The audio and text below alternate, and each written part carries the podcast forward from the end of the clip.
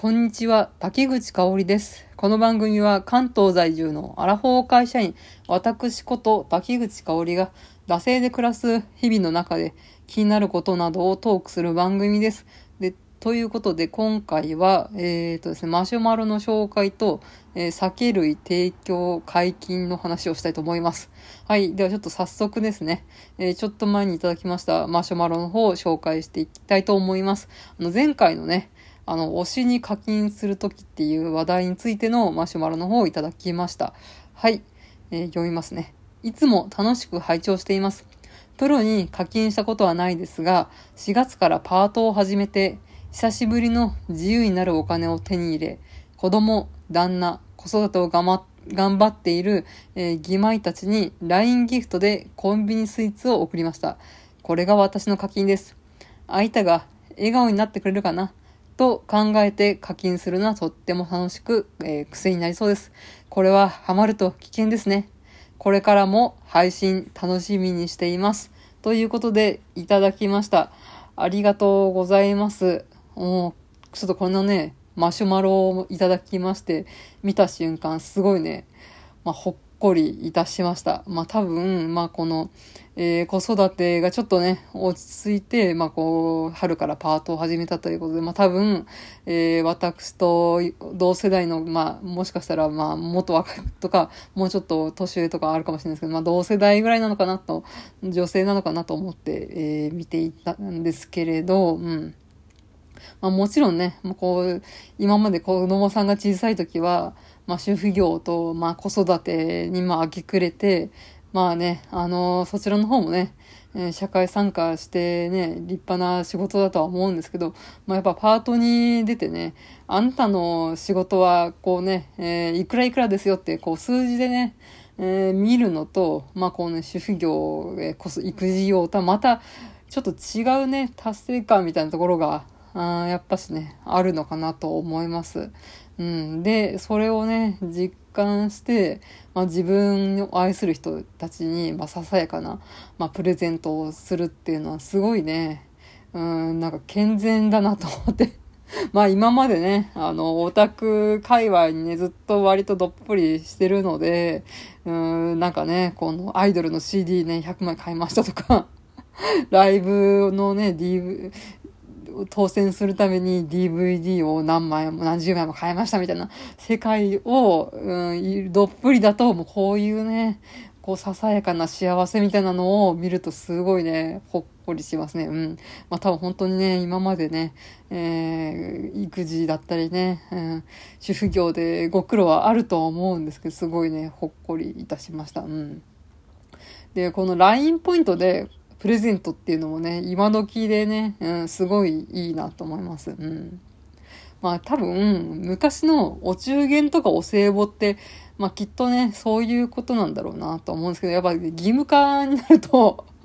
なんか本当にね、別に私、あの、数の子そんな好きじゃないのになぜか義理の、うん、ね、妹の両親から数の子が来るみたいなので、もやもやするみたいなのもある。本当ね、ささやかな、ね、本当数百円とかね、ちょっとした、えー、プレゼントみたいなの本当気軽でいいですよね。うん。本当ね、お歳暮とかお中元とかもきっと本当走りはね、うん、そういう気持ちなのかなとは思うんですけど、うん。本当自分のね、負担にならない範囲でやるのが、まあ本来のね、まあ、お、推し活ではないのかな。なんかこう、やっぱし、人付き合いとか人間関係というか、まあ、ここでもね、マシュマロ主さんの方がおっしゃってますけど、まあ、このね、喜んでくれるかな、笑顔になってくれるかな、みたいなのを、ね、えー、思って、えー、まあ、プレゼントというか、贈答文化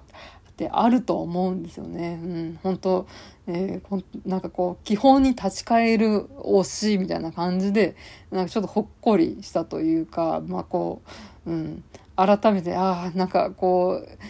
プレゼントとか贈答とか、ね、推しに課金とかの根源とか根本的な部分をね、ちょっとね、思い起こさせていただけるようなね、あの、マシュマロの方いただきまして、ありがとうございました。はい。えー、ということで、マシュマロの方ね、まあ、ここ半年ぐらいね、あの、放置してたんですけど、まあ、ちょっと通知の方が、なんか私が設定が甘くてですね、まあ、こうやってね、あの、ちゃんとね、ちょくちょく見るようにしているのですね、あの、送っていただければと思います。はい。というわけで、えー、まあ、もう一つの話題が、えー、酒類提供会見についてですね。はい。まあ、6月、えー、22日かな。あの、まあ、東京都の方がですね、えー、まあ、他も、まあ、緊急事態宣言がかかってた地域の方が、まあ、一応明けまして、まあ、マンボウ、えー、まん延防止の方に移行したっていうことで、まあ、酒類の提供が今までね、全面的に禁止だったんですけど、まあ、それが、まあ、制限時間というか、えー、設けまして解禁されたということで、えー、で、まあね、推し居酒屋というか気になってるね、えー、おしゃれバルみたいなのが、まあ、会社の近くっていうか、まあ、ちょっと歩くんですけど、行ってきたんですよ。で、平日は、まあ、基本、まあ、割と残業多い職種なので、まあ、で、今ね、だいたい18時50分ラストオーダー、19時ラストオーダー、20時閉店みたいな感じで、まあ大体ね、えー、会社っていうのはね、6時定時とかだったりするので、で、まあほんダッシュで行っても、まあ入れるのが18時半前みたいな感じで、もうほんとね、1時間30分ぐらいの勝負で、なんかこうオーダーをしなくちゃいけないみたいな、うん、そういうね、状況なんですよ。うん。なので本当もうちょっと残業すると、もうね、普通にね、提供時間でもう間に合わないみたいなね、うん、そういう そういう感じのね、まあ、システムというか、になっておりましてですね。で、まあ、金曜日ね、うん、なんとかね、仕事をね、えー、切り上げましてですね、18時ちょっと過ぎぐらいに、えー、ダッシュして、ちょっと気になってたね、まあ、おしゃれバレみたいなところは会社の近くにあるんですけど、そこに行きました。で、まあ、あのね、キリンの、ね、ハートランドっていう、まあ、ビールがあるんですけど、と、あと、フィッシュチップスをね、えー、頼みました。本当に2ヶ月ぶりのね、外飲みですよ、本当に。うん、割とね、まあほん、うん、まあそういうね、えー、協力金とかいいから、もうね、もう自粛とかそういうのはしてらんないっていうことでやってる居酒屋さんとか、ね、飲み屋さんとかもあるとは思うんですけど、まあ、そういうとこは特に行かずですね、私2ヶ月間ね、え、耐えました。うん。本当ね、4月で緊急事態宣言ね、発令されるまでね、あのこのね、私の気になっていた、このおしゃれバル、うん。あ、次行こうと思ってたらこの緊急事態宣言になっちゃったっていうね。で、2ヶ月待ちまして、行きましたね。すごいおしゃれ空間でね、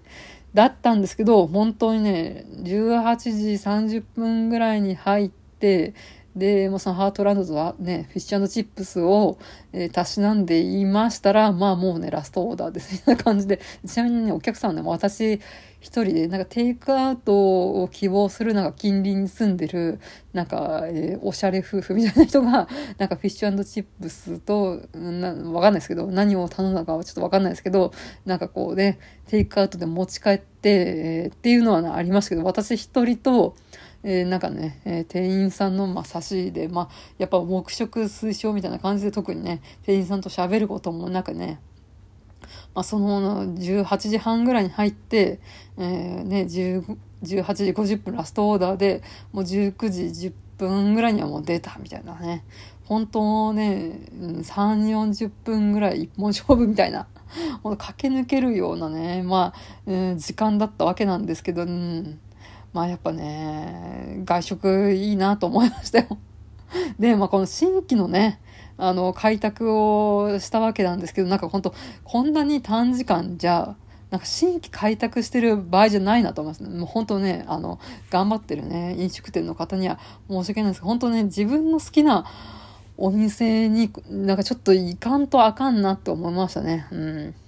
まあ、さっきね、なこう自分の無理のないね、範囲でね、押してグーみたいな話、いいっていう話をしたばっかりなのに、なんかこう社交心を煽るみたいな、なんか私がね、押さないとこのお店潰れちゃうんじゃないかみたいな、そういう脅迫概念みたいなところに駆られて、なんか、あ、私の押し場や推し居酒屋が、こんなね、短時間でもう何、私のね、できることなんて焼き石の水みたいな感じで思うけれど、まあね、やらないよりはやった方がいいみたいなね、CD 買って、1枚でも多く買うみたいな、そういうね、ドロータみたいな感じの、なんか社交心煽られたあ感じでしたね。本当に短時間でね。うん。